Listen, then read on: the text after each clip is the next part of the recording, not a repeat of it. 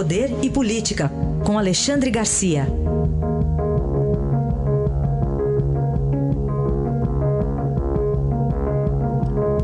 Alexandre, bom dia.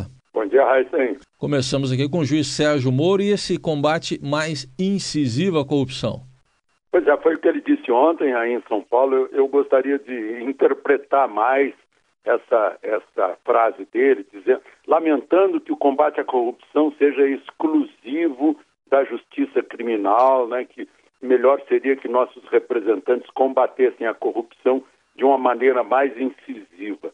Eu acho que ele quer dizer com isso o seguinte, que nós todos estamos reclamando a falta de leis que efetivamente desestimulem o criminoso a praticar o crime.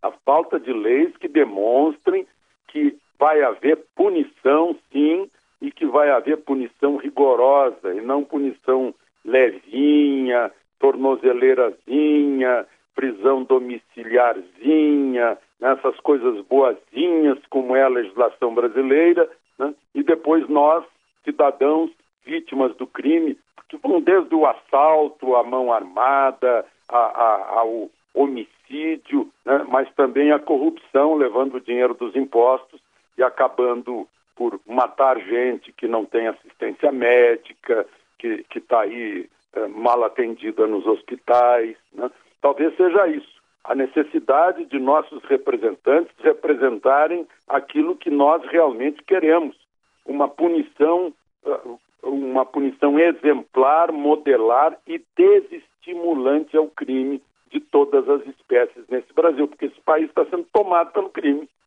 Se a gente comparar o Brasil com outros países sul-americanos, a gente vai ver que nós estamos uh, na beira do, do caos. Né? Uh, se não reagirmos. E a gente tem que reagir também pelas leis. E as leis são fracas. O sujeito vai lá, tem audiência de custódia, aí tiram a arma dele, ele é liberado, no outro dia ele consegue uma arma emprestada e continua assaltando. Né? Assim como o menor de idade aqui em Brasília, semana passada, esfaqueou até a morte uma jornalista e, e que estava fazendo pós-graduação, que trabalhava no Ministério da Cultura lá na Lei Rouanet. Né? O, o, menino depois contou para a polícia: ah, eu hoje estava afim de matar. Né? E já é a quinta passagem dele pela polícia, vai passar mais vezes. Né? Eu acho que é isso que o Sérgio Moro quis dizer. Precisamos de leis para que juízes como ele possam aplicá-las muito bem. Muito bem. Alexandre, outro destaque e que, de uma certa forma, é um pano de fundo para tudo isso que a gente está falando, né? Essa reforma política, entre aspas, aí, Alexandre. pois é, na verdade, o rótulo é reforma política e a verdade é uma meia sola de lei eleitoral para facilitar a reeleição dos que estão fazendo a lei. Né? Esse é o resumo dessa, dessa ópera bufa. Né? Então, tropicalizaram o, o distrito, né, o voto distrital, ganhou um aumentativo, virou distritão. Tudo bem, é normal que o mais votado seja, seja eleito, né? Se, se São Paulo tem 70 vagas para deputado federal, os 70 mais votados seriam eleitos. Né? Já aconteceu que o, o Tiririca, com 1 milhão e 350 mil votos, elegeu gente que não tinha voto para se eleger. O, o Enéas mais ainda, o campeão de votos, há 15 anos recebeu quase 1 milhão e 600 mil votos, elegeu, elegeu gente, elegeu cinco, um deles com 275 votos. Né? Então, é, é uma, uma coisa muito estranha esse sistema de voto proporcional, criado lá pelo meu conterrâneo Assis Brasil, lá atrás, mas uh, tem outras coisas nessa reforma esquisitas, né? O sujeito que é candidato a vereador pode ser, a, a, a governador pode ser candidato também a deputado.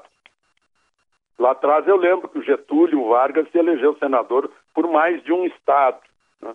Isso era possível. Aí é, acabou se moralizando, racionalizando a lei, a lei eleitoral, mas agora está meio solto aí o, o, o, casuísmo, né? A criação desse fundo, 3 bilhões 600 milhões de impostos de todos nós. Uh, eu fico me perguntando, o sujeito que está lá na fila do hospital, será que ele quer doar o imposto dele por uma campanha eleitoral? E aí inventaram o voto, o, o, a doação oculta de até 10 mil reais por, por candidato por pessoa, de, aliás, por candidato, 10 mil reais. Aí, claro, o candidato reúne uns, umas 100 pessoas, o, o, doador verdadeiro, que é o oculto, que é o caixa preta, usando também caixa 2, né? caixa 2 e preta, agora preteou a caixa 2.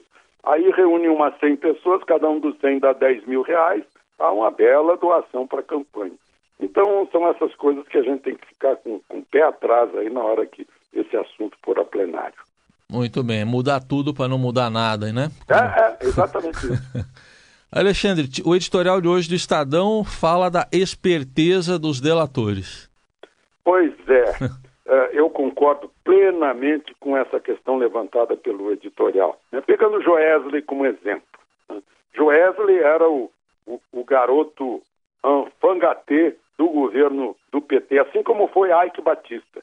Era botar dinheiro nessa gente, apostar nessa gente para eles projetarem o país lá fora. O grande empresário brasileiro entra na lista dos, dos 100 mais, dos 20 mais do mundo, né? Coisa bonita. Aí o, o procurador Marx está né, tá vendo aí, Ivan Marx, está percebendo aí que tem um bilhão de prejuízo para o BNDES em negócios com o Joesley Batista e que ganhou né, o, o, a, o, prêmio pela delação, né, delação premiadíssima, imunidade criminal e Nova York.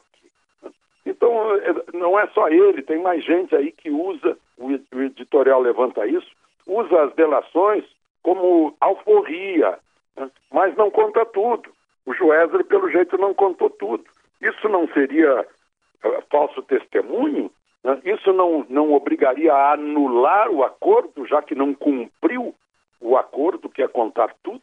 Aconteceu isso aí, a gente está vendo com Sérgio Machado, que diretor da Petrobras, ex-senador, contou coisas que convinham e depois não foram comprovadas.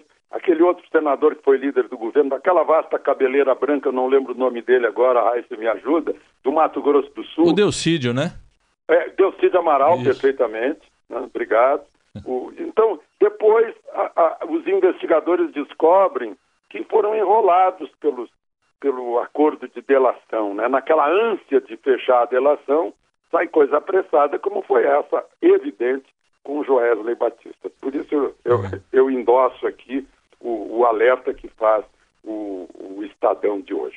Aí a análise de Alexandre Garcia, que amanhã estará de volta conosco. Obrigado, até amanhã, Alexandre. Até amanhã.